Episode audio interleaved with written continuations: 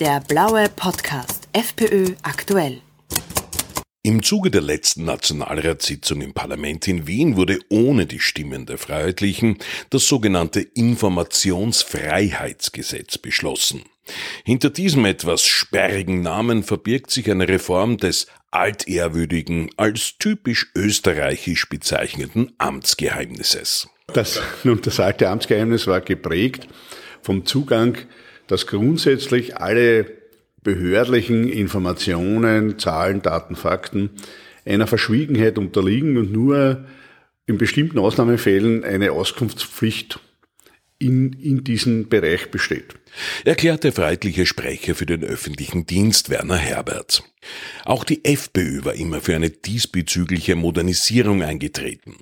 Jene Gesetzesreform, die jetzt beschlossen wurde, wird aber von den Freiheitlichen abgelehnt, wie Justizsprecher Harald Stephan ausführt.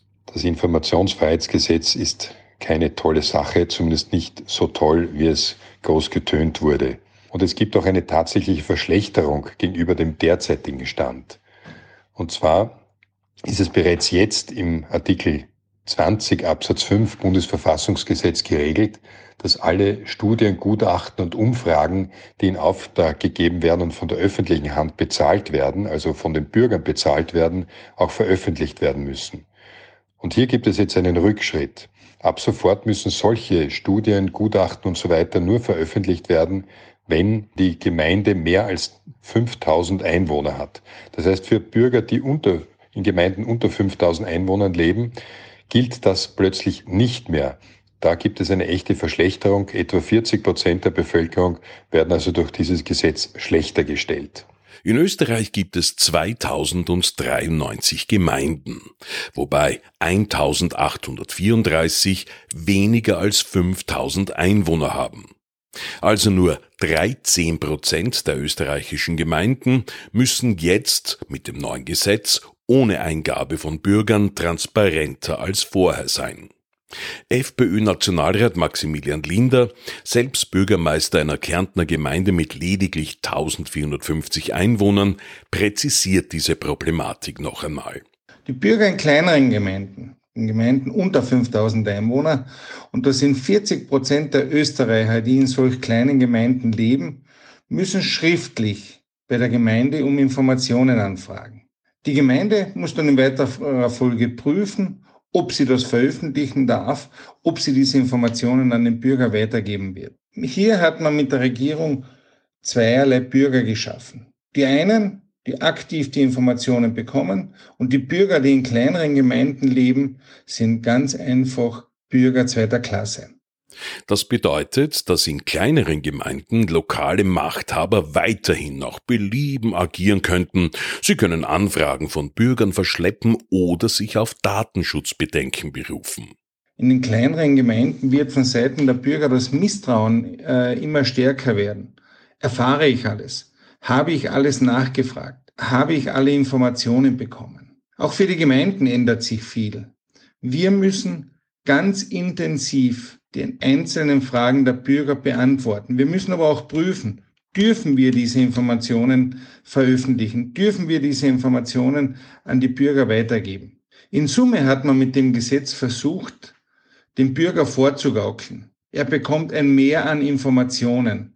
Tatsache ist, dass 40 Prozent der Österreicher davon ausgeschlossen sind oder sie müssen sich diese Informationen mit einem enormen Mehraufwand holen. Aber auch Gemeinden, die es gut mit ihren Bürgern meinen und gerne und transparent Auskunft über alles geben wollen, sind jetzt verunsichert, wie Nationalratsabgeordneter Herbert erklärt. Es gibt hier weder eine rechtliche Ebene, die hier zur Verfügung steht, der Datenschutz, äh, die Datenschutzbehörde ist hier zwar als Hilfesteller, als Auskunftsstelle mit im Gesetz genannt, allerdings, und das weiß ich aus erster Hand vom Leiter der Datenschutzbehörde, äh, haben die hier auch keinerlei Erfahrungswerte, wie die Gemeinden hier im Umgang mit diesem Gesetz optimal beraten wären. Das heißt, es werden hier wahrscheinlich noch Richtlinien auszuarbeiten sein. Wann diese Richtlinien allerdings kommen werden, in welchem Umfang sie tatsächlich vorliegen werden und wie aufschlussreich diese dann tatsächlich sein werden, na, das erwarten wir mit Spannung. Die Freiheitlichen hatten schon seit jeher eine gesetzliche Auskunftspflicht auf Unternehmen mit mindestens 25 Prozent öffentlicher Beteiligung gefordert. In diesen Unternehmen steckt ja das Geld des Steuerzahlers. Im jetzigen Gesetz gilt diese Auskunftspflicht aber nur bei Unternehmen ab 50 Prozent öffentlicher Beteiligung.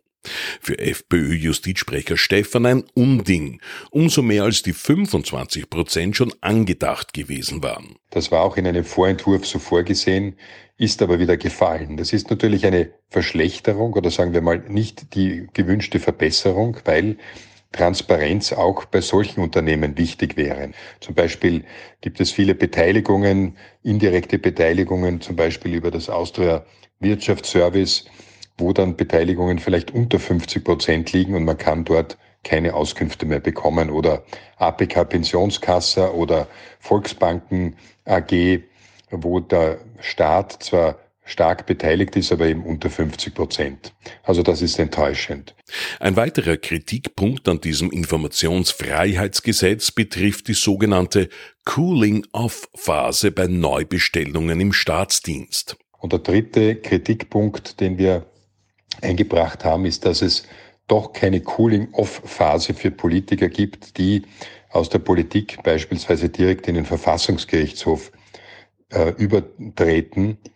Das muss man so verstehen, dass dieser Politiker vielleicht in einer hohen Funktion, etwa als Minister oder auch als Abgeordneter gerade noch ein Gesetz beschlossen hat oder verhandelt hat und so weiter und dann zwei Monate später darüber entscheiden soll, ob das vielleicht verfassungswidrig war. Das kann man sich vorstellen, dass das nicht funktioniert.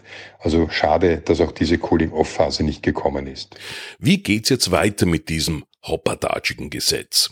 Nationalratsabgeordneter Herbert macht Hoffnung. Nachdem das Gesetz erst 2025 dann in Kraft treten wird, und die neue Bundesregierung wahrscheinlich schon vorher ihre Geschäfte aufnimmt, dann denke ich doch, dass sollten wir hier in Regierungsverantwortung kommen, hier wird das eine oder andere im positiven Sinne nachbessert werden. Der blaue Podcast FPÖ aktuell.